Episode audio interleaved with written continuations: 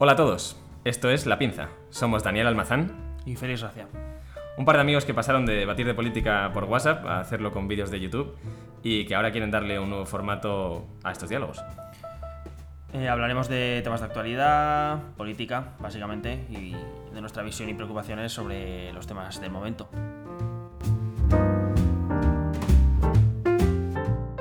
Entonces dijimos que íbamos a utilizar este primer podcast de prueba para hablar de el tema político de actualidad Venga. de España, que es la formación de nuevo gobierno y demás, ¿no? Entonces creo que te comenté como tres temas de los que podíamos hablar dentro de eso. Uno era la, como el hecho de la formación de gobierno y el hecho político, de decir, de un gobierno de coalición, no sé qué, primera Pregunta fácil, vez, en pregunta fácil. post-Franco. Luego otra que era eh, la- los números parlamentarios, es decir, como la legislatura, bueno, si podemos hablar de cómo ha sido la investidura, de los números, de quién ha votado a favor o no, cómo se va a mantener esto, si va a haber números para presupuestos, para mantener una legislatura larga, etcétera. Y luego la tercera, no me acuerdo exactamente qué era, no sé si era... Podemos mirar. A mirar, ¿no? No sé, no me acuerdo si era exactamente de eh, negociaciones con Esquerra, conflicto de Cataluña o... no me acuerdo exactamente. Vale. Eh, pero vamos, sí, para hablar un poco, tener un poco más de estructura en el, en el tema. Así por poner un poco situación, han salido en segunda votación, mayoría simple, 167 ¿no? a favor, 165 en contra.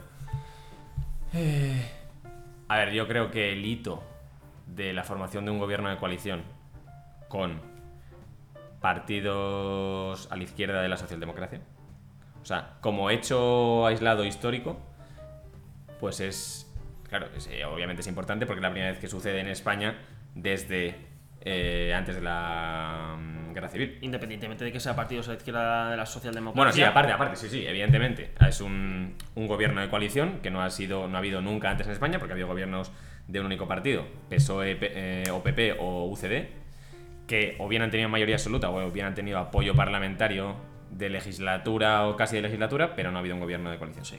Por tanto, es... Ministros unicolores. Eso es. Ah, Es un hito.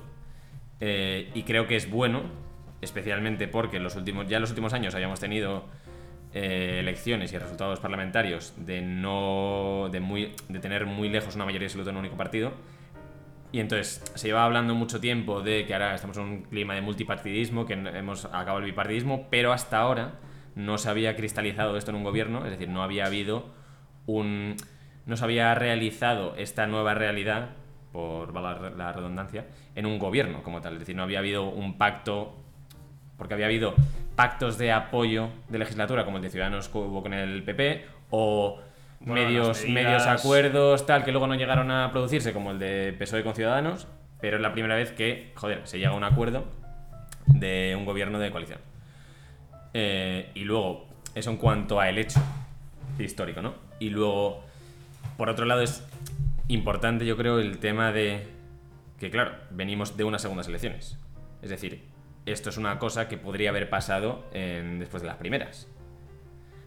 Y que ha habido un cambio muy claro en la actitud de los dos actores eh, artífices del, del pacto de, PSOE E y de Podemos con respecto a las, a las, mm, elecciones de abril. ¿Y qué quiere decir un cambio de actitud? Quiere decir un cambio de actitud de... Que a las 48 horas han llegado a un acuerdo. Eso es un cambio de actitud. Claro. Es decir, en las primeras elecciones lo que pasó fue que, mm, por un lado, bueno, por un lado yo creo, sinceramente, mi opinión es que el PSOE, evidentemente, nunca se ha, sentido cómodo con respecto a la idea de un gobierno de coalición con Podemos. Porque ellos siempre han querido gobernar en solitario, con apoyo de Podemos externo o apoyo de Ciudadanos, que yo creo que lo prefieren, preferirían un apoyo de un partido a su derecha que un, partido, un apoyo de un partido a su izquierda y nunca se han sentido cómodos con un apoyo de Podemos, especialmente eh, por influencia o presiones de los llamados varones socialistas, que suelen ser, bueno, por lo menos los que hay ahora, Sí, Lambán y Paje. bueno, que son, por así decirlo, eh, mm, conservadores dentro del PSOE, por de- llamarlo de alguna forma. Y, y entonces, se veía claramente que Pedro Sánchez, que tampoco es que sea aquí un comunista declarado, No tiene- no pero que a lo pinta. mejor él podría tener más interés o le podría importar menos pactar con Podemos, daban muchos mensajes como para a esa parte de su partido de no quiero meterme en la cama con Podemos directamente. Como lo de no, me de- no, podría dormir por la, por la noche si tuviera gobiernos o ministros de Podemos. Literal. Y luego, por otro lado, Pero tú crees que. ¿Tú crees que eso es porque no querían estar en el gobierno con Podemos? ¿O porque querían, que es lo que yo pienso, reventar a Ciudadanos? Yo creo que Porque es más peligroso Podemos, por el concepto de partido que es y sus orígenes, ellos no van a cambiar la forma que son. No se van a... Bueno, dentro de los cambios que pueden hacer para adaptarse al sistema, ellos no es un partido al uso y no quieren serlo y, y perderían el electorado en cuanto se convirtieran en un partido al uso muy probablemente. Entonces, no. Podemos no iba a cambiar. Sí. Entonces, con más o menos apoyo, siempre puede tirar de alguien más a la izquierda. Yo creo, de la misma manera que ha estado con Izquierda Unida en alguna vez el Partido Socialista. Y no se le caen los anillos dentro de las diferencias. Pero, yo sí que creo que Ciudadanos. Hay mucho electorado, pues eso, de izquierdas, pero tampoco tan de izquierdas, más de centro, que, que se sienten cómodos votando a no conservador y que el voto útil puede ser el PSOE. Pienso un poco, no como sociólogo, eh, sino un poco lo que pienso. Y claro, entonces el PSOE sí que está amenazado por Ciudadanos, por el Ciudadanos de 2016, Ya, no por el Ciudadanos de 2018. ya. Entonces, yo creo que lo- Pedro o quien sea lo ha visto bien y ha dicho, pues mira, un par de escaños, a mí me da igual, me da igual parar el país seis meses, pero no podemos permitir, no podemos pactar con Ciudadanos de ninguna manera. Vamos a intentar reventarle. Pero reventarle en el sentido de ir a segundas elecciones para Sí, comerse a su para electorado. comerse al electorado de Ciudadanos. Ganaban mucho más, porque el, el votante socialista con 120 escaños es que no iba a quedarse en 80 otra Ya, vez. Ya. Porque ya has, has hecho, has puesto ministros guays, has intentado renovar la cara Hmm. y, y en Europa, ¿no? Un votante europeísta que, con, que mira un poco al futuro puede estar contento con los primeros ministros Sí. que puso. Sí. Pero dijo, es que me da igual. Me lo fundo y la... Bueno, luego es fácil hablar de todo lo pasado. Pero yo, yo creo que era más ganas de cargarse a ciudadanos de por vida, de alguna Mm. manera, y convertirlos en los Lib Dems de Mm. aquí, del Reino Unido, que no pactar con Podemos, porque no ha cambiado nada. Ya, ya, no ha, pa- no ha cambiado nada. Sí, yo. Más pero que la retórica. Pero yo creo realmente. O sea, a mí es que el tema de Ciudadanos. Tengo muchas dudas sobre todo. Lo, bueno, sobre todo, sobre muchas cosas que se están diciendo de Ciudadanos y, por ejemplo, sobre esto. Porque al final, Ciudadanos, la campaña que hizo para las elecciones de abril. Que fue realmente. Fue una derechas. competición con Pablo Casado a ver quién decía la burrada más, más alta sobre Sánchez, a hacer política o proponer medidas o hacer discursos muy de derechas. Eh, y que luego le fue bien. O sea, sorprendentemente le fue. O sea, es lo que yo no entendí mucho de que Ciudadanos sacara ese, o sea, ese resultado tan bueno con ese discurso. Y luego, claro, luego ves qué pasó en, en las, en las siguientes elecciones. Que fue Casado el que moderó más su discurso y le reventó a Ciudadanos. Entonces es un poco como que no, si dices, joder, si se ha llevado mucho voto Ciudadanos en abril porque ha tenido un discurso más agresivo que el PP, no tiene sentido que luego no se los lleve en noviembre cuando directamente lo ha tenido más que el PP porque el PP se ha moderado más. Entonces yo creo que realmente lo que pasó fue que el voto de Ciudadanos, un voto muy importante de Ciudadanos que se fue a Ciudadanos en abril, se fue como voto de castigo al PP por perder, por ya fuera por temas de corrupción, que no sé hasta cuánto fue eso, por perder eh, el gobierno de Rajoy, porque Casado a la gente no le gustó al principio, no lo sé. Pero yo creo que hubo un componente muy importante de que ese voto a Ciudadanos fue voto prestado. Entonces, que no fue voto Ya, ya, a Ciudadanos porque Ciudadanos hiciera una campaña de tal. Y entonces, ¿qué pasa? Que luego, después de ver que Ciudadanos... eh, o sea, ese voto prestado a Ciudadanos y ver que Ciudadanos No vale de nada. no valió de nada, No vale de nada. porque no pactó con, no quería pactar de ninguna forma con Sánchez y tal, y viendo que Casado tomaba una vía, bueno, parecía que iba por un camino más moderado así, pues esa gente, ese voto prestado volvió al PP. No vale de nada, Claro, no, no. Y luego, sí, lo, que- lo que tú comentabas, al final la jugada al PSOE E no le salió en el sentido de que no ganó votos. No, no. Igual, es que si pierde 10, pues lo hubiera tenido más complicado ahora, pero, ¿sabes? No, no, sí, sí, sí, Pero fue una jugada era finiquitar a ellos. de ir a eso, sí, sí. Y luego, eh, realmente, eh, la jugada de Podemos, pues a ver, es complicado, porque luego, si lo piensas ahora, dices, joder, al final le ha salido bien la jugada en el sentido de... Mucha gente, es que parecía, o sea, lo que parecía era que era una oportunidad perdida histórica Sí. Porque al final eh, se dijo, lo que se decía desde el PSOE es que después de que Podemos no hubiera aceptado esa propuesta, que bueno, luego nunca se sabe cuánto de verdad había en esa propuesta o cuánto de... Porque claro, también decía el PSOE al principio que, que la condición era que Pablo Iglesias no estuviera en el gobierno y luego pusieron más.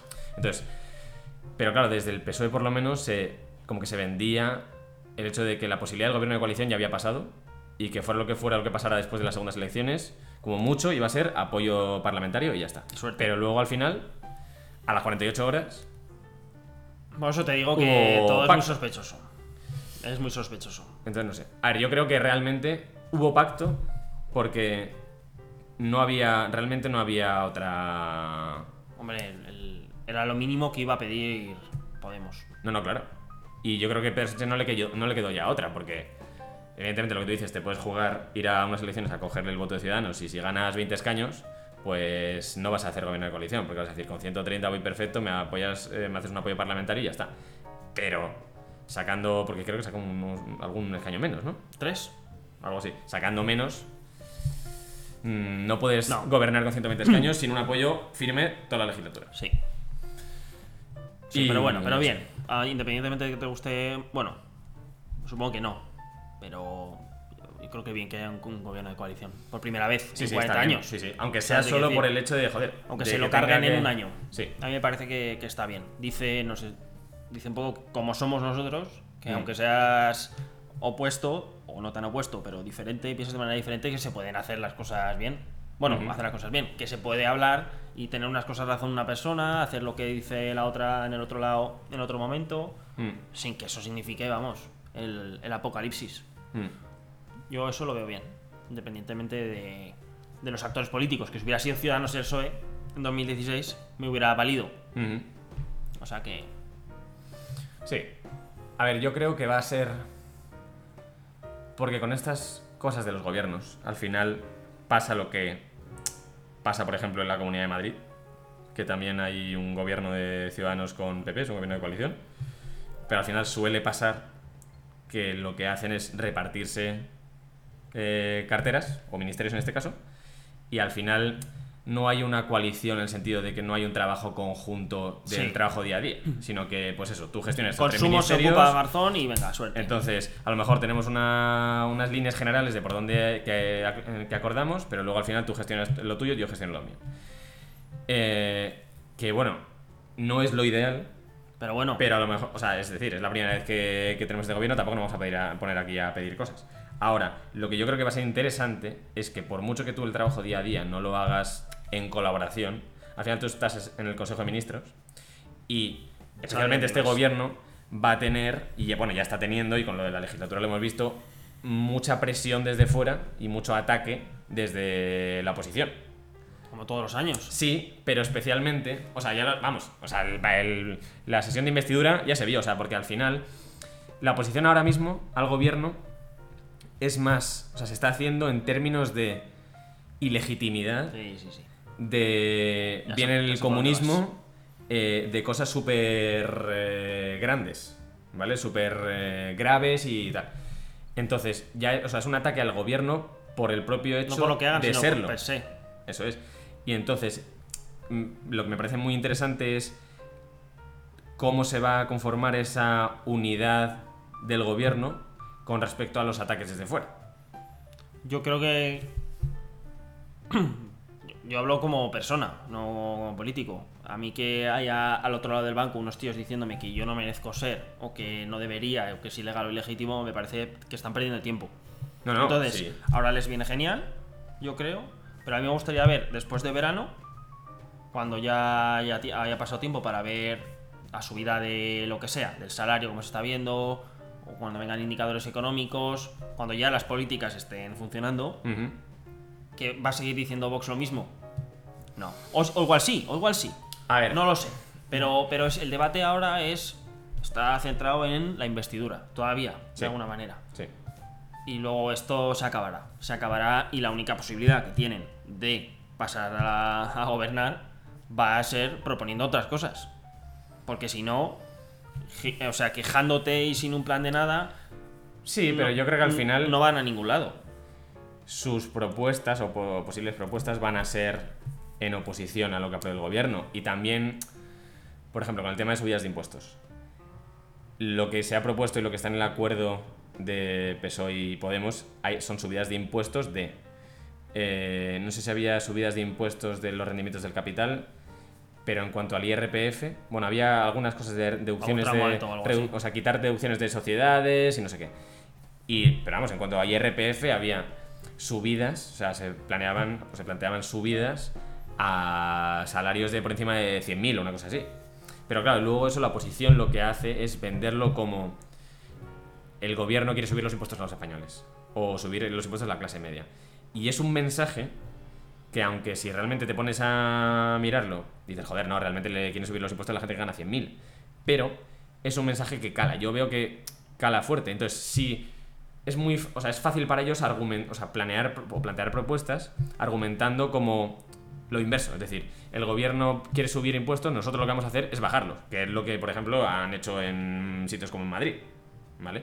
O, o en otras comunidades autónomas con de impuestos de impuestos, sucesiones sí. y donaciones, no sé qué. Entonces, bajar impuestos es una cosa que siempre van a proponer.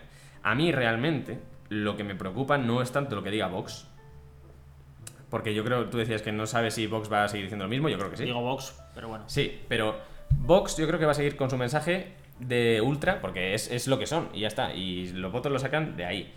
Pero a mí realmente lo que me preocupa es el, el PP. Porque parecía que Casado se ponía más. Tuvo una época ahí por verano, tal, y para. llegando a las segundas elecciones, que parecía como que se ponía la imagen de líder de centro derecha, super europeo, super no sé qué, más moderado. No, nosotros, a ver, somos conservadores, pero no vamos a ir a los extremos a los que va Vox. Pero según se ha ido clarificando el acuerdo de gobierno, hemos ido a la investidura y según están ahora, Veremos. bueno, yo digo, según esta hora me preocupa porque al final eh, ahora mismo tenemos dos- 2,5 Vox en el, en el Parlamento, con PP y, Vox y con Ciudadanos de amiguetes. Entonces el problema es que si el PP adopta y sigue adoptando el discurso de Vox, pasa lo que le ha pasado a muchos otros partidos de centro derecha en Europa, que al final la gente acaba votando a Vox porque son los que tienen las ideas originales y no a lo que le están haciendo la copia. Entonces yo creo que ese es el principal problema que hay de que unas potenciales siguientes elecciones, en vez de sacarte el PP 20 o 25 puntos y sacarte Vox 15, pues te saque Vox 20 o 25 puntos y el PP 15. Y entonces, claro, Sí, la creo- liada. Yo creo que hay, igual hay miedo. de, pues eso, la gente joven que tradicionalmente. Yo estoy pensando en un chaval. Bueno, es, es ridículo lo que, lo que iba a decir, así que. que paso. Pero alguien que ha votado liberal siempre, ¿no? En plan pro. No conservador, sino liberal económico, digamos. Dice, bueno, pues es que el PP puede pensar soy unos corruptos, pero obviamente está es de derechas y va a Vox. Yo lo que, lo que veo es que el, el PP, si no se pone al nivel dialéctico de Vox, como está haciendo Ciudadanos, ahora yo creo que es, es un momento en el que sienten que lo necesitan hacer como partido, porque si no se quedan atrás, porque no les van... Ahora una postura, una postura moderada al PP no le vale de nada, porque no, no- no quiero decir crispación, pero estar ahí a verlas venir cuando les quedan cuatro años de gobierno, pues Hmm. ya tendrán tiempo de planear cosas de, de gobierno aquí, o tres. Ya. Entonces, pues, no, nosotros propondremos, es que ahora no vale de nada. Gobernar donde puedan, hacer lo que sea y salir, y salir en la tele de vez en cuando, y ya está. Porque el gobierno va a monopolizar todo, Mm. todas las propuestas. Ahora van a venir millones. Entonces, en la tele van a salir a quejarse 10 segundos. No puedes, eh, se te van a comer, digamos. Ya, ya. Sí, sí. No sé. Coalición, ¿no? Era esto. coalición, sí, no sé si quieres comentar algo de ministros o de forma, o sea, o del gobierno per se, de quién está dentro del gobierno, o hablamos ya de tema de aritmética parlamentaria, o... No, la verdad es que, bueno, no los conozco mucho más allá de lo de la prensa, o sea que podríamos hablar de... Repiten la mayoría, además, ¿no? O sea, algunos, ah, bueno, quitando los que entran nuevo de, de coalición. Bueno, ¿Son cinco de coalición? son cinco de coalición, vicepresidencia de Pablo Iglesias, igualdad Irene Montero, consumo de Garzón, trabajo de Yolanda Díaz y universidades de Manuel Castells. Y en total eran, son 19, ¿me quiere sonar? ¿O 20 y pico ya? No, creo que contando vicepresidencias, 23. creo que son 23. No sé si incluyendo al presidente del gobierno o no. Bueno, o sea que quedarían más o menos unos 18, ¿no? Algo así. Ujú. 17. Es que no me acuerdo ahora, pero repiten si están Ábalos, Celá, eh, Calviño, Sí, yo creo que los del PSOE el que no repite Duque. es justicia, sí, Justicia, Cultura, justicia, cultura y asuntos exteriores, porque no está Borrell y está la mujer esta que no me acuerdo cómo se llama, Ana, Ana algo, que la han felicitado, que estuvo, estuvo Sí, curioso porque sí, sí. la felicitaron los anteriores ministros de exteriores de Margallo, seguro. ¿Y quién más? Margallo, Piqué. Piqué. Eh, y no sé quién más. Pero vamos, o sea, esa, por ejemplo, esa, esa ministra, eh, no sé, o sea, por currículum y tal, tiene buena pinta. Es decir, no es cualquier fantoche que tienes en el partido y la has puesto ahí. Fantoche. claro. Sí, sí. Sí, sí, sé los nombres, sé lo- los nombres que estás pensando. Sí, sí. Correcto, correcto. Y bueno, pues veremos, veremos cómo funciona. Sí, nombres- Al final, el tema con los ministros es que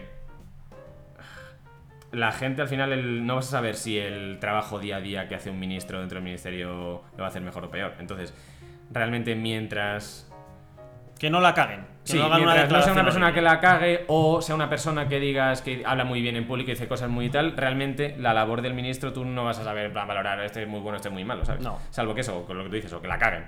O que, o lo contrario, que cada vez que hablan digan cosas muy bien, no sé qué, y que firmen acuerdos por ahí y que digas, joder, esta persona que bien, ¿no? Yo creo que eso es, eso es lo típico que encontramos a posteriori. En plan, pues es que Margallo conocía el sistema y a- nos ha ayudado a, yo qué sé, al tema catalán, a trabajarlo en Europa. Ponte. Pero luego en el día a día esas cosas no están. Entonces yo sí que veo eso. Que no la líen mucho, que no hagan un titular y que corten bien la cinta. Bueno, pues si quieres hablamos de aritmética parlamentaria. Porque claro... Teruel o sea, existe, ¿eh? decir, Teruel existe. Bueno, no, Teruel existe y más, porque 167, que son... eh, de esto siempre me acuerdo porque es curioso, que PSOE más Unidas Podemos y Confluencias y todo el mundo suman 155, que es un número muy interesante últimamente.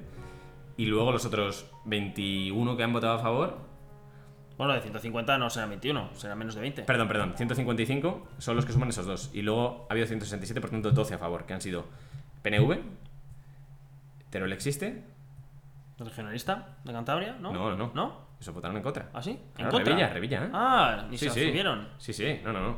Pues te lo Claro, existe claro. es uno. Teruel existe es uno, eh, PNV, y ahora mismo no, no recuerdo qué es. No cago, eh. el Vamos a googlearlo. Sí, búscalo por favor. Porque las abstenciones sí que son Bildu y Esquerra. Sí. Y luego votos en contra tienes PP, Vox, Ciudadanos, tienes For Asturias, tienes eh, Navarra... Bueno, no sé si es Navarra... No, no es Navarra Suma, es Unión del Pueblo Navarro. Tienes Coalición Canaria... Bueno, Ana Oramas, porque ya... o sea, Coalición Canaria dijo abstención, pero Ana Oramas dijo por mis Sabemos narices... No. Eh, y el PRC, que al principio... O sea, tenían un acuerdo con el PSOE eh, en verano y pues por su acuerdo con Esquerra y por su preocupación sobre lo que pudiera sobre lo que pudiera salir, pues han votado que no. En contra también tienes a PNV Junts son per- siete. Junts per Cataluña. PNV son 7. PNV son 7, sí. 157, 155, 7, 2. 162. Más país, que son 3, que son con compromiso. Y quedan uno y uno, que son. ¿Teruel existe? Y Nueva Canarias. ¿Dónde está Nueva Canarias? Ah, este, ¿no? Coalición. Es que se presentaron en coalición Nueva Canarias y coalición Canaria a las elecciones. pero- PNC, Partido pero- Nacionalista Canario. Sí. Ah, y los otros han votado bien. ¿Cómo? Y los otros han votado bien. Nueva Canaria. Sí, bueno, es que, a ver, Nueva, creo, creo, no estoy seguro, pero creo que Nueva Canarias y Coalición Canaria originariamente, originariamente eran un partido. Ah, vale. Se separaron y entonces Nueva Canarias es como más posiciones más cercanas a la socialdemocracia, más cercanas al PSOE, mientras que Coalición Canaria son un poco más centro-derecha, por así decirlo. Sí, Coalición Canaria quiere que los vuelos sean gratis, ¿no? Bueno, por ejemplo. Pero bueno, Nueva Canarias no creo que quieran pagar mucho los vuelos tampoco. ¿eh? y. Hombre, y. Sí, entonces en estas elecciones se han presentado en coalición los dos, pero repartiéndose los escaños. Entonces han sacado dos. Uno es el de Nueva Canarias, que como son amigos del PSOE, pues han votado que sí. Y el otro es el de Coalición Canaria, que es el de Ana Oramas, que ellos han dicho que abstención, pero Ana Oramas ha dicho que por su que narices no. le da igual. Entonces, si lo piensas, dices, vale, son 167, que es corto porque necesitas 176 para, para aprobar cualquier cosa. Pero tienes Esquerra, que son... ¿Cuántos? Ya no me acuerdo. ¿13? 13, pueden ser 13. Y Bildu, que son otros... 13. 13. Bildu son 6, ¿no? Y Bildu son 5. 5. 13 y 5, 18. Claro, es que, ojo. Contando... 13 y 5 son 18, ¿eh? 18 y 7 son 5. Todavía estás a uno de los 176. No, no, no. Cientos- hemos tenido 167 a favor. Ni... Ah, queda 9. Claro, quedan nueve. Vale, vale. Es decir, con Esquerra solo puedes aprobar cosas. Entonces, yo se habla, va a ser muy complicado la estabilidad de la legislatura y tal, por, yo creo que principalmente por el tema presupuestos. Porque presupuestos al final lo que necesitas para tirar En adelante. cuanto Por se mucho, aprueben, está hecho. por mucho que tú apruebes leyes y demás, al final necesitas presupuestos. Y entonces ahí es donde va a estar el kit de la cuestión, porque eso es lo que sabe Esquerra que puede negociar. Que es donde tiene la sartén por el mango, al final. Pero, para todas las cosas que se pueden aprobar sin que no requieren, por así decirlo, que tú tengas 100% un presupuesto detrás que lo, que lo financie, me parece que hay una mayoría fácil, entre comillas, de partidos de izquierda o de centro centro izquierda que pueden aprobar cosas, porque estás a 9 la mayoría mm, absoluta, pero tienes 5 de Bildu y 13 de Esquerra que para cosas de temas de memoria histórica o de derechos sociales o de derogar la ley Mordaza, todas estas cosas te lo van a aprobar sin negociar. ¿Sí? ¿Tú crees? Yo creo que sí. O sea, porque Esquerra al final sabe que lo que ellos tienen en la. en su posición de poder es de que el gobierno siga o no siga. Y eso es, se juega a los presupuestos. Esquerra no gana nada. eh, Sí, diciendo porque- que no a cualquier otra Claro, cosa una todas, vez esté aprobado. todas estas cosas se pueden aprobar independientemente de los presupuestos. Entonces, Esquerra no pierde poder negociador donde lo tiene, que es en los presupuestos, si, si no aprueba estas cosas. Es decir, no aprobarlas al final, estás generando ruido y generando cosas que a ellos tampoco les viene bien porque ellos sí que quieren aprobarlas. Mientras. Sí sea, no- si, no- si hay políticas de izquierda, va a haber mayoría para aprobarlas. si hay políticas de izquierda que no requieran el tema de los presupuestos, porque yo creo que es en presupuestos donde ellos tienen la, Salte por el mango. Eso es. Entonces yo creo que hay una mayoría relativamente fácil para aprobar muchas cosas que evidentemente no te van a cambiar probablemente eh, las eh, condiciones de vida de los ciudadanos, porque para eso necesitas los presupuestos, pero que son easy wins para la izquierda. Y que son cosas que se, ha, em, se han sufrido, que ha, ha habido muchos años que no se han podido aprobar por lo que fuera. Y que son cosas, pues. Yo creo que este- este año victorias se van a fáciles y son publicidad gratuita. Bueno, o sea, publicidad buenísima para el gobierno. Yo creo que este primer año tiene que ser todos contentos de la mano, eso seguro. Eso es. Luego ya sabe Dios, porque pueden pasar muchas cosas, pero vamos. O sea, no veo ningún motivo porque no se fueran a aprobar presupuestos más allá del tira y afloja y de que haya pues una fecha límite. Mm. Pero vamos, es que si no ya apaga y vámonos. Sí, a ver, yo lo de lo que se habla de que es el kit de la cuestión, que es lo de la mesa de negociación esta que se ha negociado con Esquerra, que al final es curioso porque, claro, es una mesa, lo que se ha aprobado, lo que se ha acordado es una mesa de negociación entre el gobierno del. Estado y el gobierno de la Generalitat. Pero claro, ahora mismo quien está en el gobierno de la Generalitat es Torra, que está en plan de... Claro, lo que dijo Junts per Cataluña es, está Esquerra negociando esto como en nombre, que no es en nombre, pero para que lo use el gobierno de la. Generalitat y nosotros no estamos aquí diciendo nada.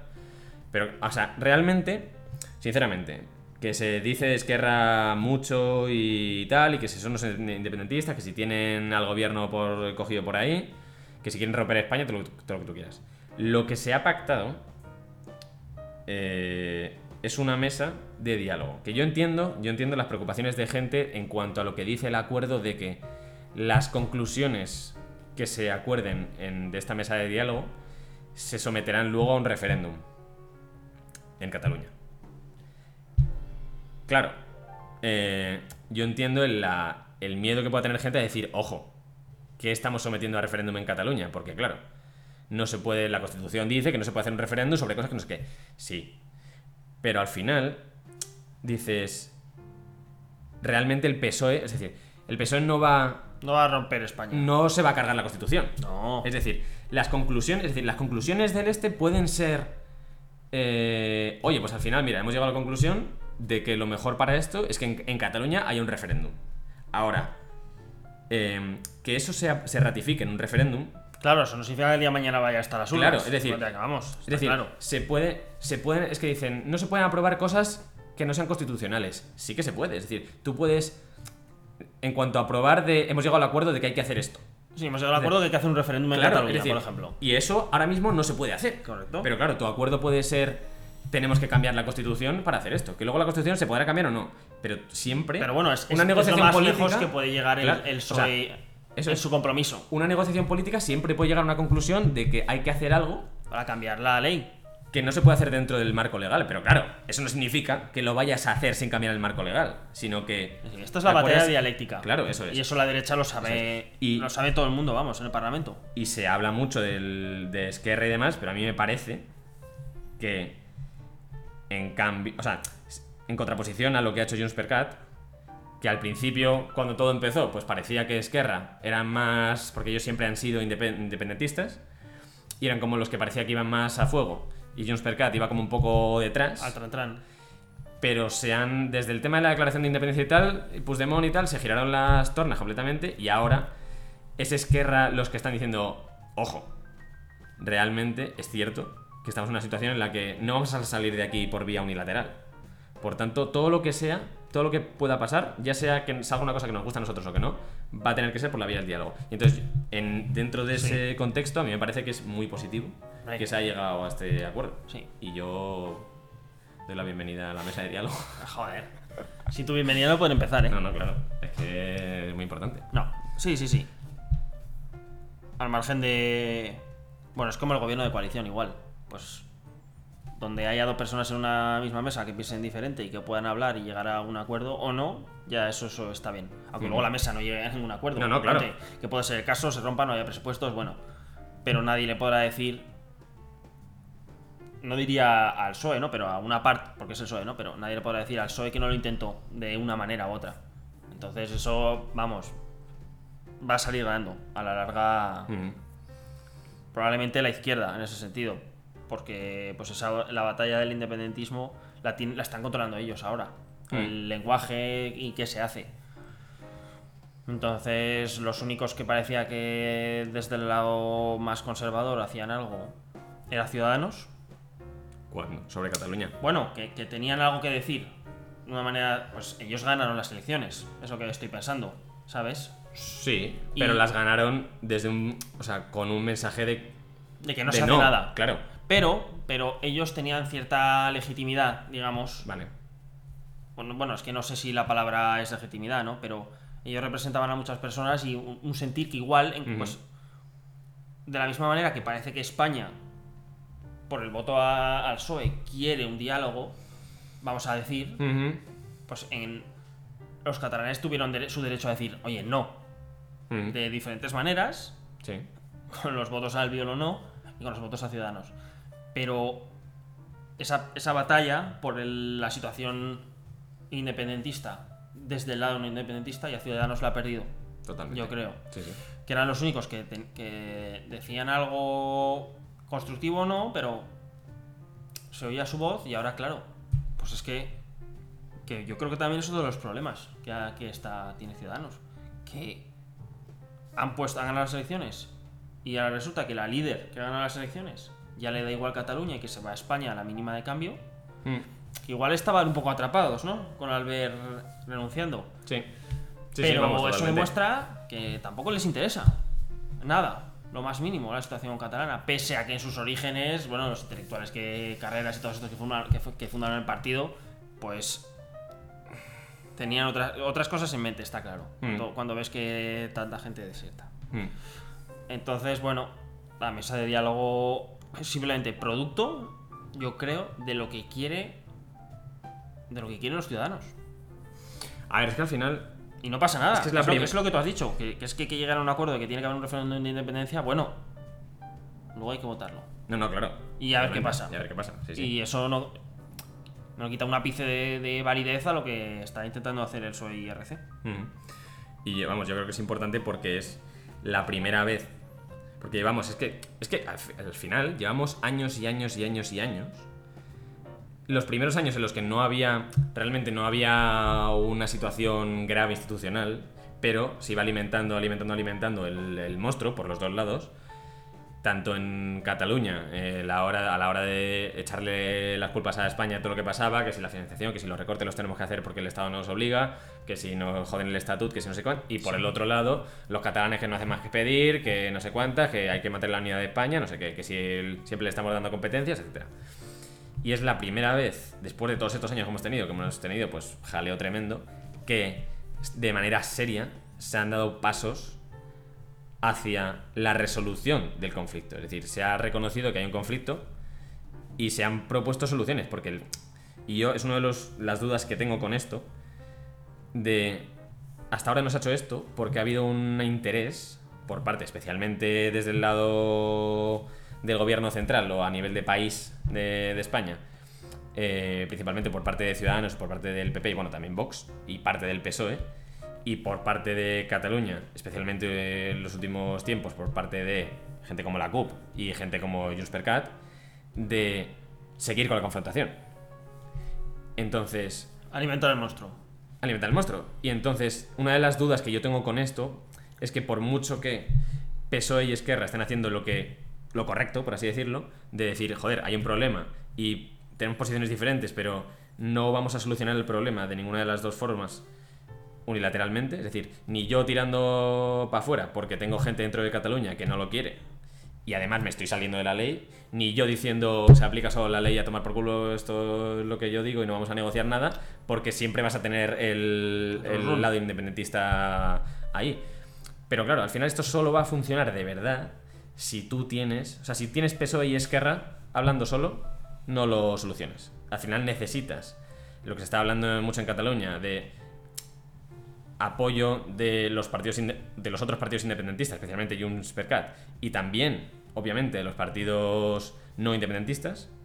Y por otro lado, necesitas, yo creo que necesitas más, no sé yo si va a ser suficiente que el PSOE tenga el apoyo de Podemos en el gobierno para esto. Es decir, sin apoyo ninguno de la derecha, que vamos, ahora mismo yo lo veo imposible, según están las cosas, pero de cara al futuro yo no sé cómo se va. Porque necesitaría el PSOE una posición muy fuerte dentro del gobierno para poder no solo negociar, sino implementar luego lo que se decía en las negociaciones. Porque para cualquier cambio necesitas mayoría absoluta y para cualquier cambio constitucional necesitas dos tercios del Congreso y del Senado. Los dos tercios, olvídate. Entonces, claro. Vamos. eh, Tus hijos tendrán 18 años. Claro, lo veo complicado. Lo veo complicado. Pero bueno, o sea, eso no quita que no piense que es lo correcto, yo creo. Sí, sí, sí. Y que me, y que me alegro de que por fin Bueno. estemos en una, una situación en el conflicto en el que lo que está pasando ahora mismo no es. O sea, el movimiento que hay ahora mismo dentro del tema del, del independentismo es movimiento hacia. Constructivo. Constructivo. De diálogo, de. No de. eh, a ver qué pasa esta semana, de qué hace no sé quién, de quién se salta la ley, no sé cuántas. Era cuestión de tiempo. Ha pasado mucho tiempo, ha coincidido ahora. Pues probablemente si hubiera habido otro gobierno no hubiera pasado, pero bueno. Probablemente no. Sentido común. Ya está. Y luego yo no sé si es lo correcto, que dices siempre es lo correcto. Pero bueno, otra cosa había que intentar. Y tampoco hay muchas más salidas. No, no, claro. No, O yo lo correcto que- en cuanto a no a lo mejor las for- la forma per se, que bueno, pues no tengo Bueno. mucha idea tal, sino la actitud de Sí, sí, sí. diálogo. De decir, lo que vamos a hacer con respecto a esto no es deciros, esta es la constitución, o No, no, deciros, esta es mi bandera, sino No, es un venga, a ver qué vamos pasa. a dialogar. Así que en ese aspecto, bien. Em, no sé si quieres comentar algo más. Yo creo que. No lo sé. Vamos a hacer una pausita, ¿no? Nuestra primera pausa. pausita en el podcast. Sí. ¿No? Después de 46 minutos con esto conectado. Vale, pues pasamos. Venga.